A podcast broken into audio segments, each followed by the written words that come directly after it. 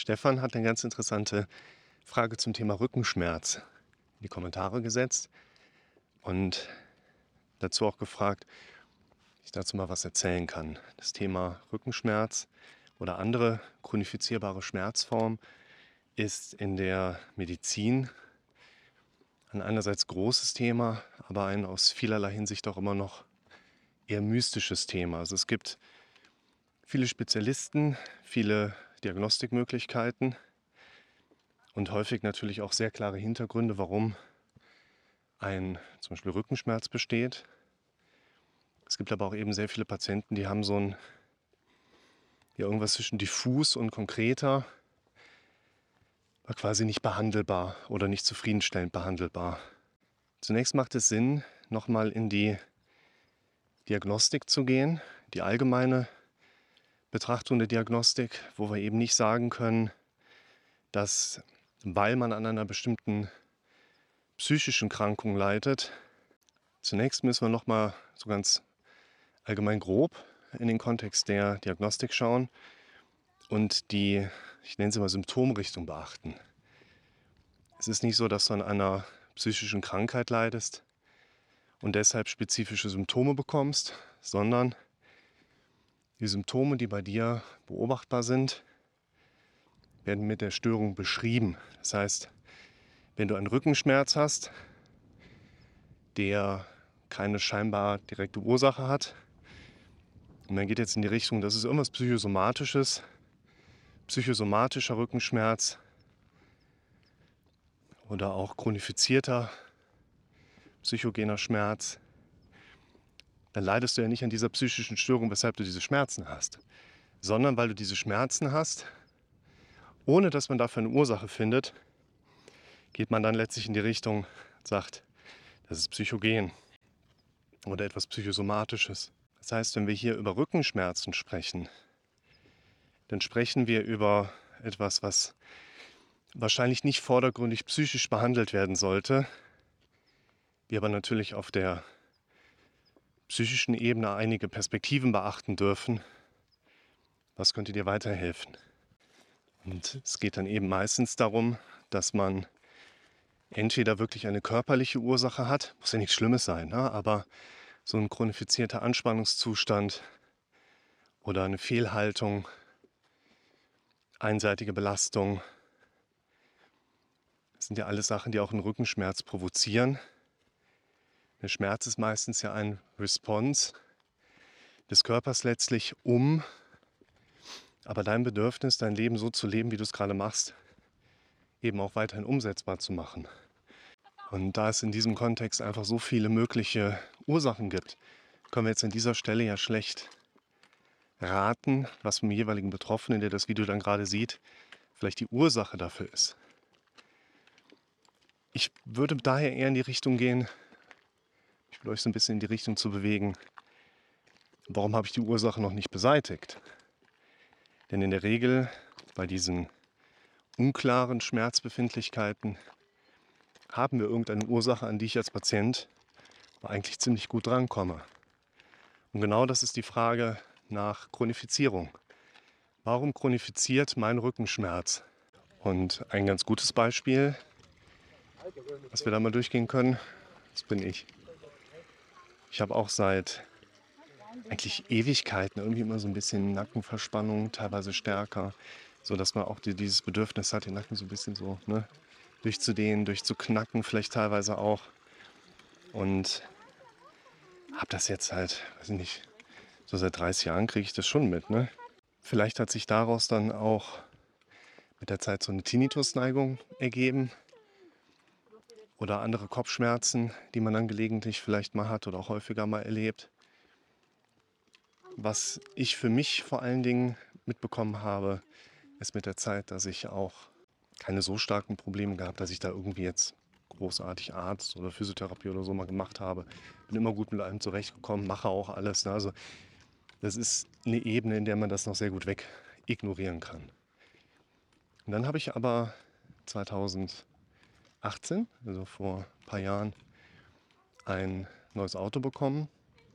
Das alte leider den Geist aufgegeben hat, da ist mir die Dieselhochdruckpumpe beim Fahren gesprungen.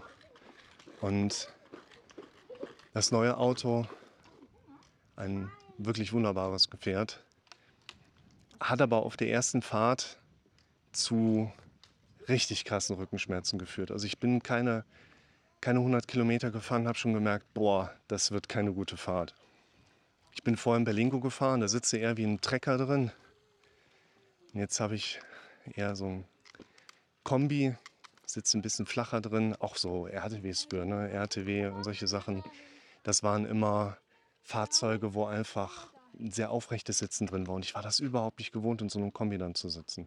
Und ich habe viel rumprobiert, ich habe im Internet geschaut, optimale Sitzposition und dann aber quasi so im, im Schmerz dann so da, da rumprobiert. Das war nicht gut. Und dann ist bei mir im Kopf nochmal die Entscheidung gekommen, ich muss mein Sportprogramm ein bisschen ändern. Ich habe bis dahin eher so Laufsport gemacht zwischen Praxissitzungen, dann mal schnell laufen gehen. Mehr habe ich nicht gemacht. Dann habe ich noch mal meinen alten Schlingentrainer ausgegraben, der längere Zeit wenig benutzt in der Schublade lag. Eine iPad-App dazu geholt und dann Trainingsplan erstellt und dann wirklich angefangen, Oberkörper, Rumpf, Muskulatur zu trainieren. Und daneben mache ich auch noch andere Kraftsportarten, die sich gut in den Praxisalltag so einbauen lassen. Aber das mit dem Schlingentrainer dachte ich, das hat schon ein bisschen was gebracht. Jetzt mache ich aber seit einem Jahr fast nur noch Schreibtischarbeit. Und da merke ich schon, dass mir gelegentlich im Alltag deutlich der Nacken zugeht. Man so richtig rammdösig wird. Ein bisschen Benommenheit entwickelt. Da habe ich noch mal ein bisschen recherchiert, ein bisschen geguckt und gesehen. Banaler Rundrücken. Ich sitze den ganzen Tag am Rechner, sitze ein bisschen gebeugt, muss immer den Kopf in den Nacken legen, damit du wieder gerade ausgucken kannst.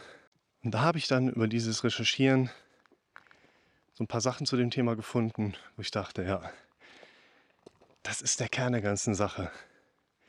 Das macht mir wahrscheinlich seit 30 Jahren Probleme, eine ungünstige Haltung im Schulter-HWS-Apparat. Vielleicht liegt der Tinnitus damit zusammen, aber mit Sicherheit die Beschwerden, die manchmal täglich da sind. Es gibt aber auch häufig längere symptomfreie Intervalle. Und habe ein Video gefunden, wo so ein paar ganz simple Übungen drin sind. Also wirklich brauchst nichts dafür. Vielleicht noch so eine Faszienrolle. Ansonsten ein bisschen Zeit. Hab dann einmal so eine Übung probiert. Sogar nur die Hälfte gemacht von diesen fünf Minuten. Bisschen durchgedehnt. Faszienrolle hatte ich nicht bei der Hand. Dann dachte ich so die Tage drauf. Das war echt gut. Ich glaube, das hat mir richtig geholfen.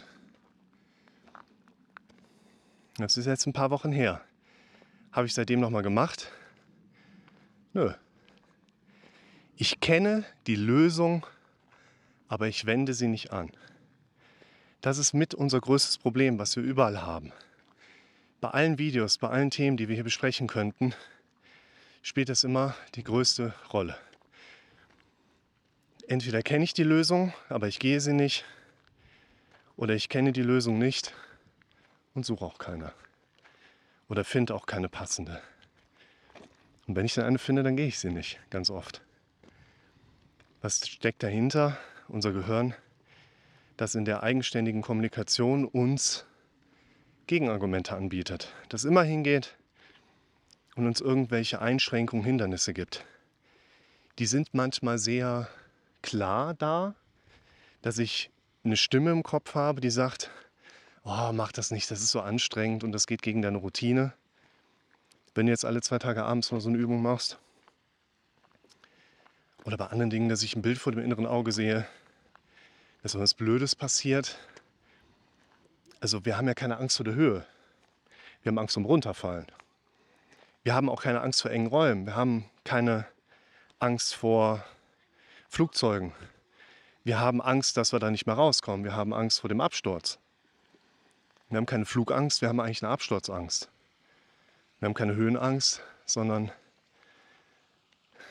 dass wir unten aufschlagen oder runterpurzeln.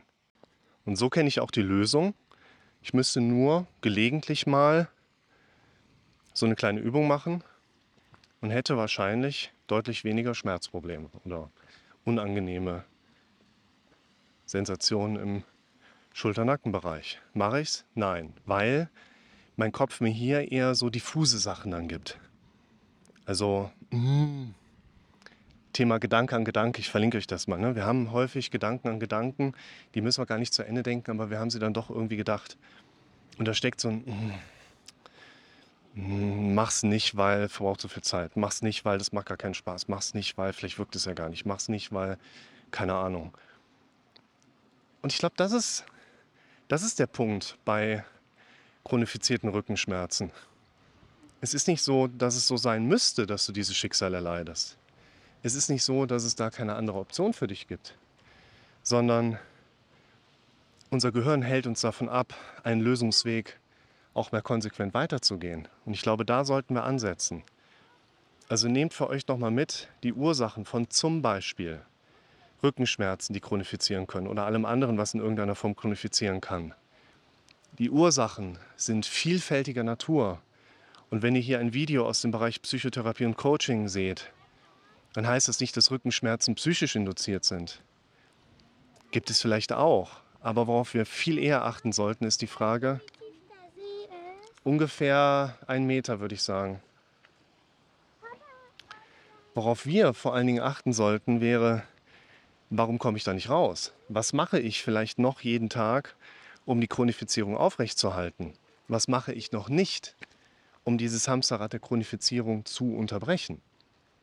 Nehmt mal einen Leitsatz mit. Probleme entstehen, weil wir Dinge tun, die wir lassen sollten und Dinge noch lassen, die wir tun sollten. Und die größte Problematik, die ich euch in dem heutigen Video beschreiben möchte, ist, dass wir alle über ein automatisch, dramatisch und in Szenarien denkendes Gehirn verfügen. Und das ein vollkommen normal gesundes Denken ist. Und auch jemand wie ich sich wirklich einen Plan ausdenken darf, eine Strategie erarbeiten darf, um an einem solchen Thema zu arbeiten. Ich sollte mich nicht hinsetzen nachher und mir einen Plan zusammenstellen, wann ich welche Übung machen, sondern ich verpflichte mich dazu, dass ich mich gleich hinsetze, mir zumindest erstmal den Leitsatz aufschreibe, ich werde daran etwas verändern und ab sofort jeden dritten oder zweiten Tag abends entspannt beim Serie gucken diese Übungen machen. Und bei mir ist es das gleiche wie bei dir auch.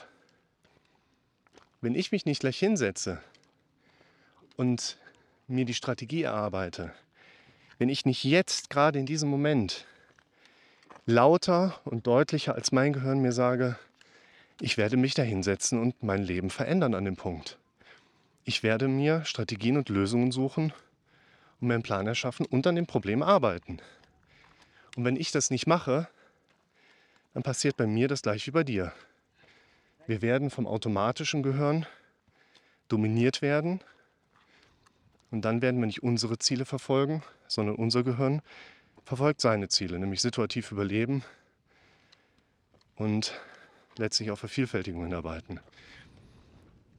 Aber das ist unser wesentlicher Punkt, auch dieses Dominanzkriterium zu unterbrechen, sodass eben nicht mehr die ganze Zeit dein Gehirn dich dominiert, sondern du anfängst, dass du dein Denken und Leben dominierst.